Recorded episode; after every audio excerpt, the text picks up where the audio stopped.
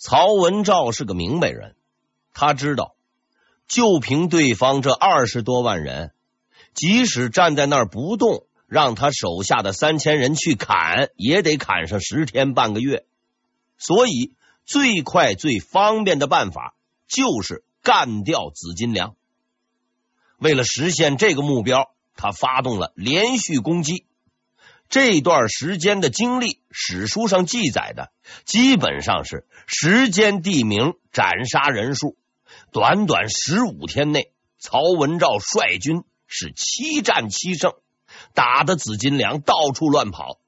先到泽州，再到润城、沁水，每到一地，最多一天，曹文照就到，到了就打，打了就胜。紫金梁原本的想法是集中兵力跟曹文照死磕，事实证明死磕未必能行，死倒是肯定的。一个月，紫金梁的兵力已经损失了近三分之一，如果这么下去，实在是赔不起了。于是他做出决定，分兵。紫金梁现在的想法是：曹文照再猛。你也没办法分身吧？分兵之后就看运气了。谁运气不好被逮着，那是命苦不能怨政府。就这么办了。紫金梁分工，他去榆社，哎，老回回三十六营之一去武乡，过天星三十六营之一去高泽。关于结局，史书上记载如下：文照。皆击败，到底是怎么办到的？我到今天也没弄明白。但是紫金梁和八大王们明白了，混到今天再不躲就没命了。曹文照是山西总兵，山西那是没法待了，往外跑吧。跑路的方向有两个，一个是直隶河北，另一个是河南。紫金梁去了河南，至少在那里，他还是比较安全的。这个想法再次被证明是错误的，因为曹阎王是很负责的。别说中国河南，就算欧洲的荷兰，估计也照样去。在曹文照的追击下，紫金梁王自用是吃了大亏了，好不容易跑到了河南济源。终于解脱了，人死了就解脱了。所幸他还算是善终，是病死了。崇祯六年五月，紫金梁死去了，三十六营联盟宣告结束。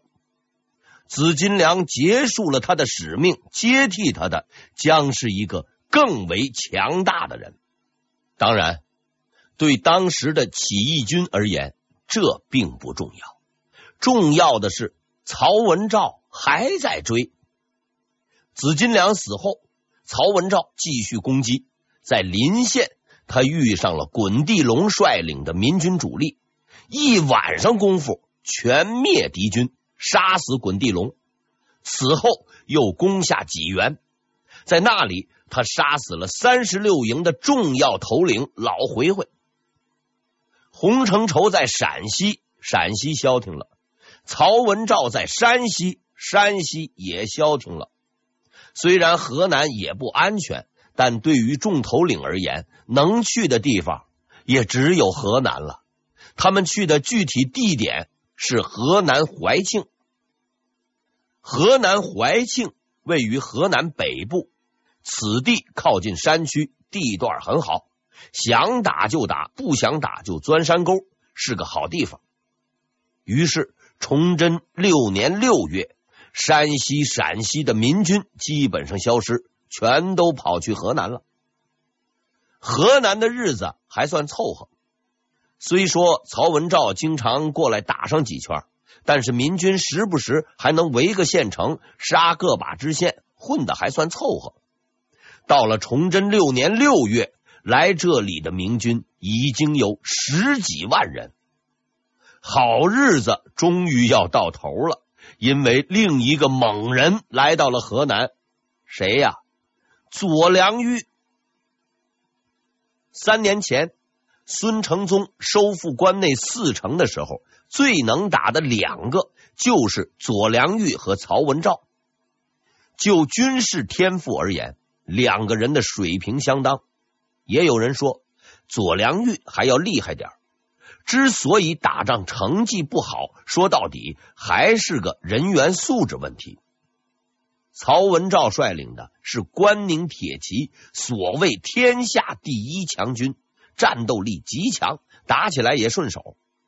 但是左良玉估计那时候跟袁崇焕关系不太好，来的时候没有分到关宁铁骑，因为其他的大多数关宁铁骑在祖大寿的手上，于是乎左良玉只能在当地招兵，这就比较麻烦了。倒不是说当地人不能打仗，关键在于参加民军闹事的大都也都是当地人。老乡见老乡，俩眼泪汪汪啊，都是苦人家，闭只眼就过去了。官军也好，民军也罢，都是混饭吃，何必呢？而这一次来河南，左良玉得到了一支和以往不同的军队——昌平兵。明代的军队就战斗力而言，一般是北方比南方强。北方的军队最能打的自然是辽东军。问题在于辽东军成本太高，给钱不说，还要给地。相对而言，昌平兵性价比很高，而且就在京城附近，也好招。带着这波人。左良玉终于翻身了，他连续出击，屡战屡胜，先后斩杀敌军上万人，追着敌军是到处的跑。到了崇祯六年九月，不再跑了。民军主力被他赶到了河南武安，估计啊是跑得太辛苦。大家跑到了这儿，突然想到了一个问题。我们有十几万人呢，还跑什么呀？就在这儿跟左良玉死磕吧。这是一个极为错误的抉择。民军不跑了，左良玉也不跑了，他开始安静下来，不发动进攻，也不撤退。对于左良玉的反常举动，民军首领们很纳闷，但鉴于左总兵向来彪悍。他们一致决定等几天，看看这位仁兄到底在那想干什么。左良玉想干的事情就是等几天。他虽然很猛，也很明白，凭自己的这点兵力，追着人家的屁股后面踹几脚还可以，真要是卷了袖子上去跟人拼命，是万万不能的。在对手的配合下。左良玉安心的等了半个月，终于等来了要等的人。根据崇祯的统一调派，山西总兵曹文照、经营总兵王普、总兵汤九州以及河南本地军队日夜兼程，于九月底抵达武安，完成合围。对于民军首领们而言，现在醒悟。已经是太晚了。下面我介绍一下这个包围圈里的诸位英雄。据史料记载，除了知名人物高迎祥、张献忠、罗汝才、李自成外，还有若干历史人物，如薛仁贵、刘备啊，这都是外号，以及某些新面孔，比如鞋底儿光。一直没想明白这个外号是啥意思，估计啊是说他跑得快。逼上路，哎，这个外号很有觉悟。逼上梁山嘛，一块云，估计原先干过诗人。三只手，哎，这个以及某些死人，比如混世王上天龙，应该之前已经被曹文照干掉了，这会儿又出事了。大抵而言，所有你知道或是不知道的，都在这个圈里。对诸位首领而言，崇祯六年的冬天应该是过不去了。按照明朝军队的规定，遇到这种情况，应该只任一名前线总指挥。根据级别，这个包围圈的最高指挥者应该是曹文照。当然了，如果真是曹文照管这摊子事儿，历史估计就要改写了。因为以他老人家的脾气，逮住这么个机会，诸位首领连全尸都捞不着。可是最高指挥不是曹文照，因为一个偶然的事件，就在此时，曹文照被调离了，赴大同任总兵。关于这次任命，许多史书上都用了一个词儿来形容：自毁长城。打得好好的，偏要调走，纯粹是找抽。这笔历史账大都算到了御史刘令玉的头上，因为据史料记载，曹文照当年在山西的时候，跟刘御史住隔壁。曹总兵书读的少，估计啊也不大讲礼貌，欺负了刘御史，两个人结了梁子。后来刘御史到河南巡视。曹总兵跟他聊天，聊着聊着不对劲了，又开始吵。刘御史可能吃了点亏，回去就告了一个黑状，把曹文照告倒了。经崇祯批准，调曹文照到大同。史料是对的，说法是不对的。因为按照明代编制，山西总兵和大同总兵算是同一级别。而且崇祯对曹文照极为信任，别说一状，一百状都告不倒。真正的答案在半年后揭晓。崇祯七年初，皇太极率军进攻大同。崇祯是个很苦的孩子，上任时年纪轻轻，小心翼翼的装了两年孙子，干掉了死太监，才算正式掌权。掌权之后呢，手下那帮大臣又斗来斗去，好不容易干了几件事，比如说裁掉驿站，又干出来个李自成，辛辛苦苦十几年，大明朝最后还是没辙。史料告诉我们，崇祯很勤奋，他每天只睡几个小时，天天上朝，自己和老婆都穿旧衣服，也不好色。哎，没有时间，兢兢业业这么多年，没享受权力，尽在那儿尽义务了。这样的皇帝，给谁谁都不干。可怜的崇祯兄弟之所以要把曹文照调到大同，是因为他没有办法。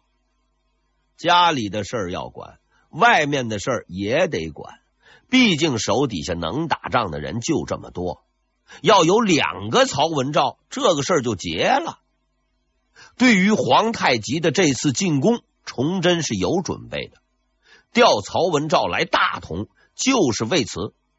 但当进攻开始的时候，才发现准备仍然不足。皇太极进攻的兵力大致在八万人左右，打宁远没指望，但打大同还是靠谱的。自进攻发起之日，一个月内，大同防线被全面击破，各地纷纷失守。曹文照虽然自己很猛，盖不住手下太弱，几乎毫无还手之力。打下了周边地区以后，皇太极开始集结重兵进攻大同。大同是军事重镇，一旦失陷，后果不堪设想。就兵力对比而言，曹文照手下只有两万多人，主力关宁铁骑只有一千多人，失陷只是个时间问题。于是崇祯也玩命了，在他的调派下，吴襄率关宁铁骑主力日夜兼程赶往大同参与会战。曹文照也确实是厉害，硬在那儿扛了十几天。等来了援兵，皇太极眼看没指望，抢了点东西也就撤了。崇祯七年的风波就此平息，手忙脚乱，终究还是搞定了。曹文照就惨了，虽然他保住了大同，但作为最高指挥官，责任是跑不掉的。好在朝廷里有人帮他说几句话，才捞了个戴罪立功。皇太极这次进攻导致的最严重后果，既不是抢了多少东西、杀了多少人，也不是让曹总兵背黑锅，而是河南那个包围圈的彻底失败。其实，在崇祯十七年的统治中，有很多次他都有机会将民军彻底抹杀，这是第一次。事实告诉我们，那个包围圈相当结实，众位头领人多势众，从九月被围时起就开始突围，突了两个月也没有突出去。到了十一月，连他们自己都认定完蛋的日子不远了。当时已经是冬季，天气非常的冷。几万人被围在里边，没吃没喝，没进没退，打也打不过，跑也跑不掉。然而不要紧，还有压箱底儿的绝技，只要使出此招，强敌即可灰飞烟灭。啥招？投降。当然了，投降是暂时的。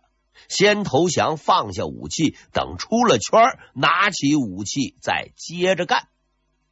但你要知道，投降也是有难度的。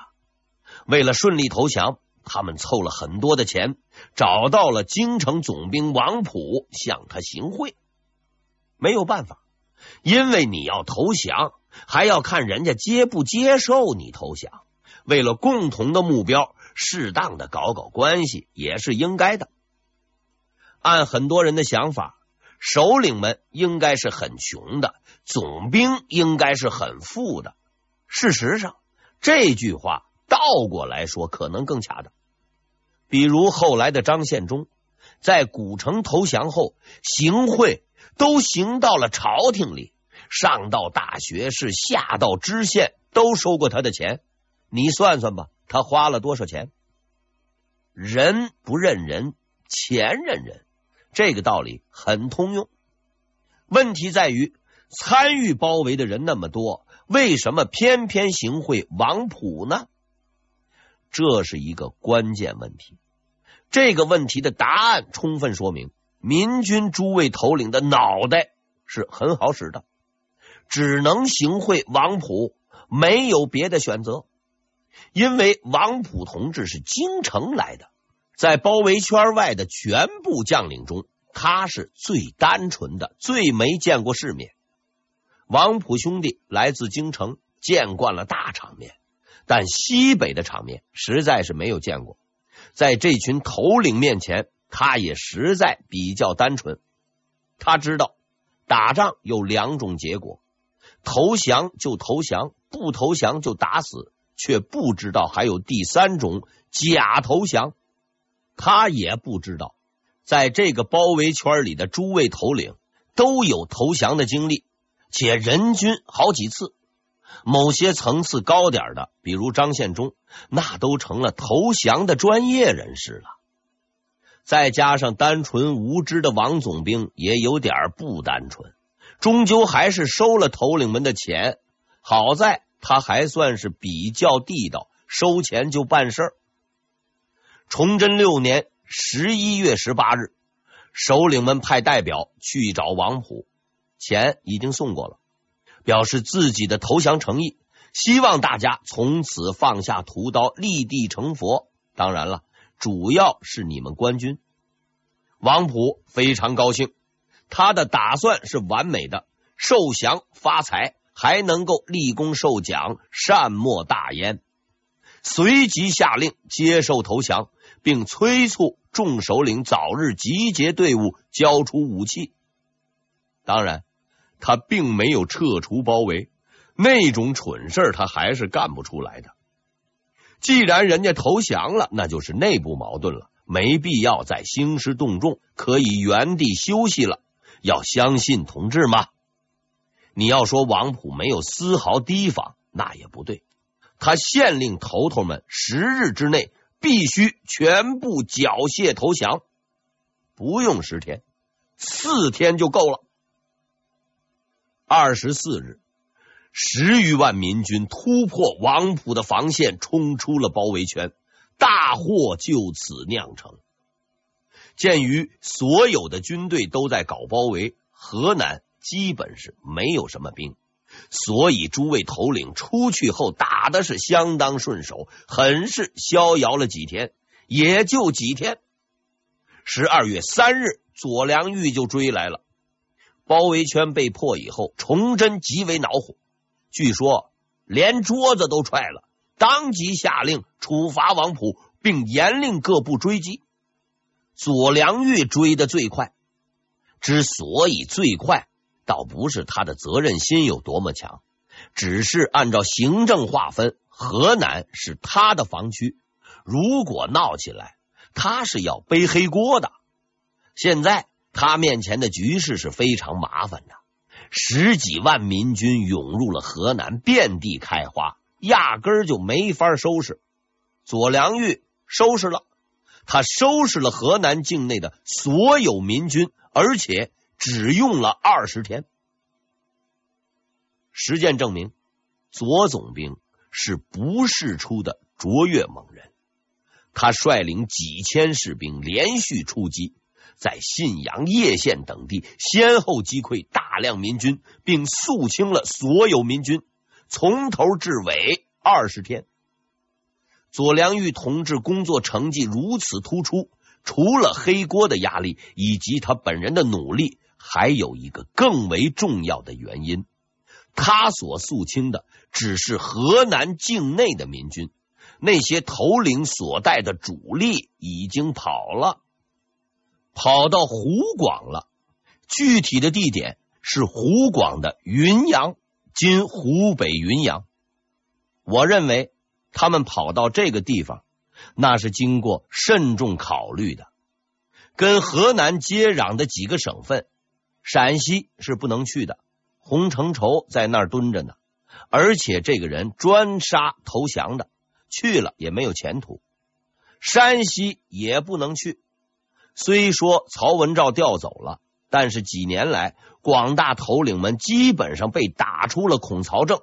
到了山西地界，就开始发怵，不到万不得已也不要去。那那就去湖广吧。最早进去的是高迎祥和李自成，去的时候随身带着几万人。云阳巡抚当时就晕菜了，因为云阳属于山区，平时都没什么人跑来，地方上也没有什么兵。这回大发了，一来就来几万人，还都是闹事的祖宗。于是各州各县接连失陷，完全没有办法。允阳巡抚只好连夜给皇帝写信，说敌人太多，我反正是没办法了，伸长了脖子，就等着您给一刀吧。